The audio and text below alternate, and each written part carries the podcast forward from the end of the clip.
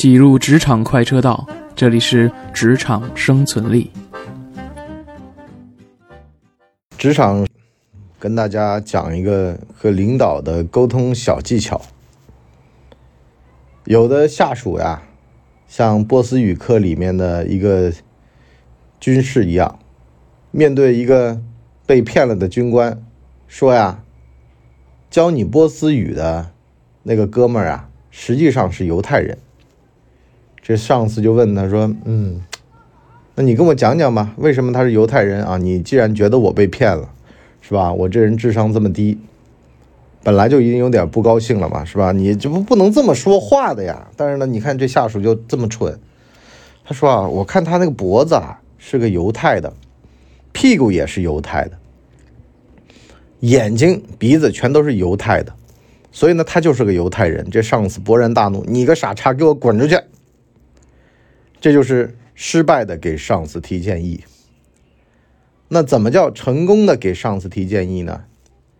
当年的武则天上位，他侄儿武三思呢就觉得自个儿有望了，因为呢太子被废，他觉得说，哎，这个武曌嘛，对吧？这个是姓武的天下。这老太太她心里面想。是吧？你们李家给我吃了这么多苦头，这会儿我们武家，是吧？我武三思是他侄儿，这跟他一个姓，这不就名正言顺了吗？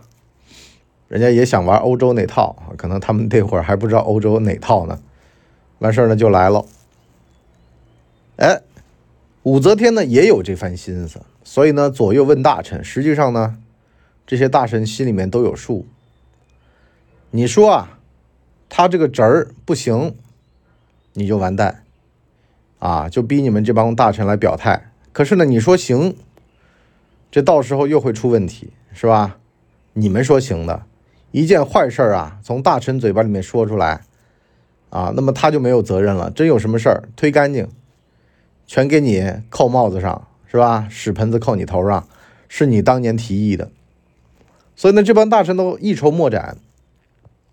这会儿呢，就问到了雍唐派的狄仁杰狄阁老。狄阁老很聪明的呀，他知道这事儿必须得摘干净，而且呢，还得让他的领导这个脑子清醒。但是呢，你又不能够骂醒他，态度不能拒，但是呢，也不能攻，所以呢，要不卑不亢。老头特别有计谋。武曌就问他啊，说你这个。怎么回事啊？啊，讲讲。狄仁杰说：“我呀是这么看的啊，你想，首先呢，这个侄儿和儿子在妈心中的分量是不一样的，对吧？第二呢，最讨厌的呢就是这个太庙这个事儿。古人说嘛，配享太庙，就把你供他们家祖宗祠堂里面去，儿子供他妈和爹。”侄儿会供姑姑吗？问的武曌背后一凉，哎呦，这也对哈。这叫什么呢？这叫做领导犯傻，别跟着往里面折。因为呢，他犯了傻，做了错误的决策，一旦要是回头追究起来，那么说他给我递的刀子，本来我也没想动那个。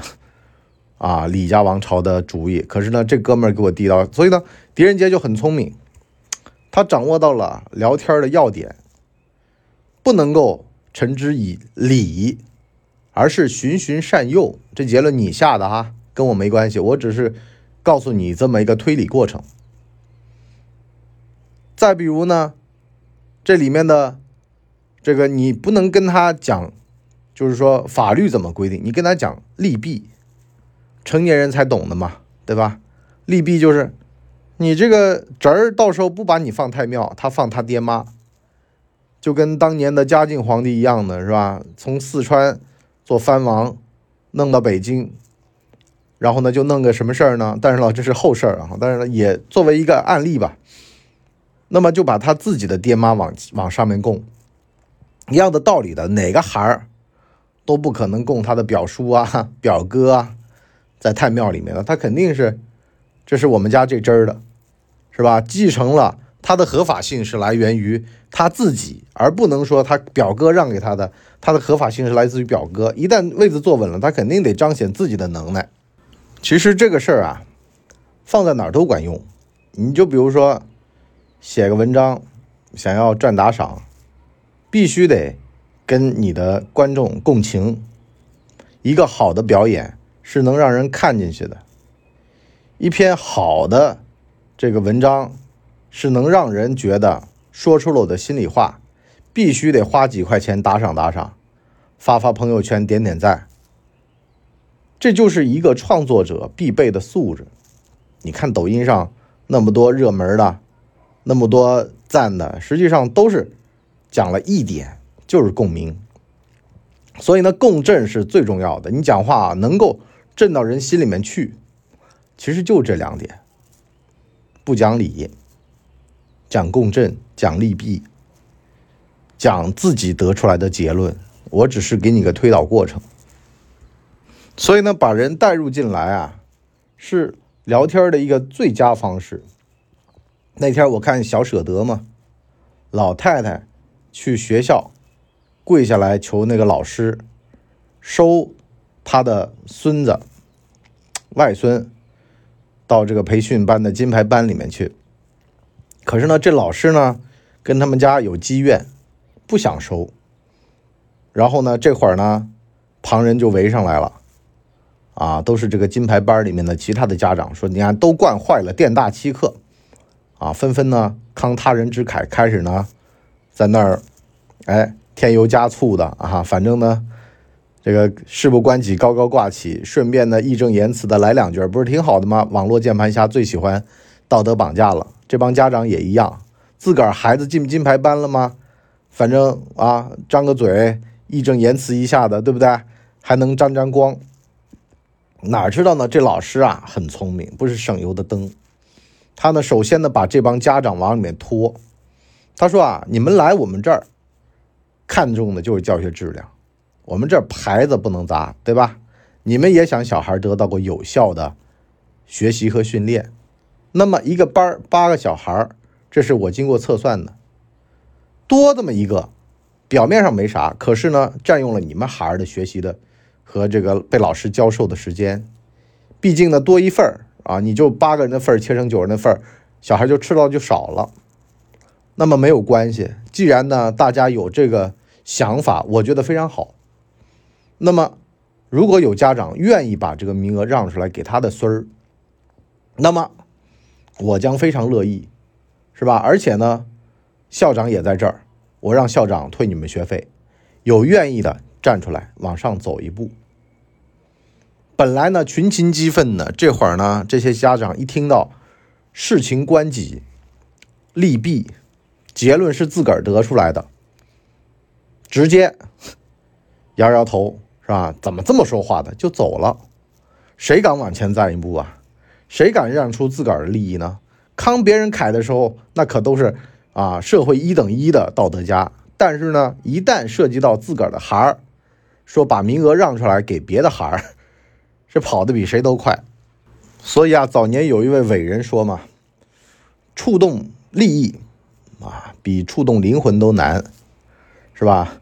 所以呢，在每一次的改革的深水区的时候，都会出现这样的问题。但是你可以反向利用，你告诉他，如果你这么干，会触及到你自个儿的利益受损，那别人马上就能清醒过来。